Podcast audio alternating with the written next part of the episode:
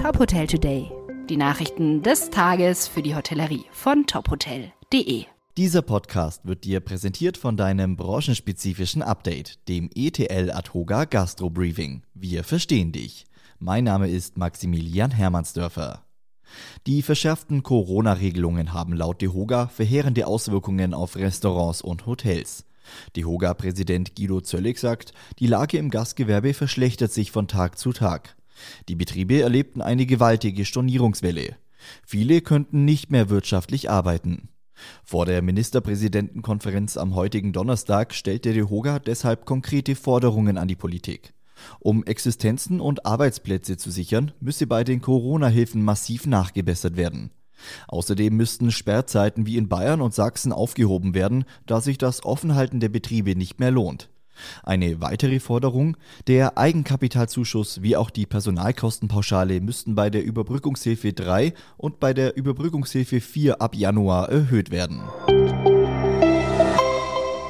Eine Forderung des DEHOGA wird wohl in den nächsten Tagen umgesetzt.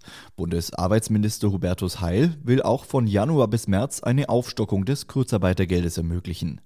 Demnach sollen Beschäftigte weiterhin ab dem vierten Bezugsmonat 70 Prozent der Nettoentgeltdifferenz erhalten. Beschäftigte mit einem Kind im Haushalt erhalten noch mehr.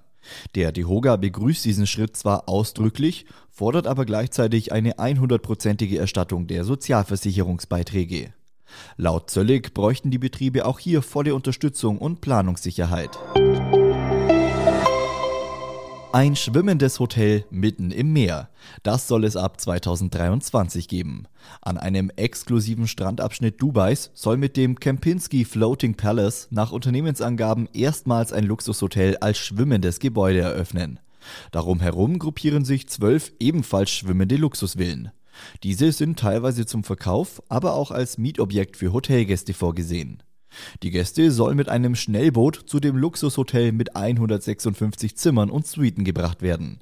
Sie können aber auch mit ihrem eigenen Boot anreisen oder mit einem Helikopter landen.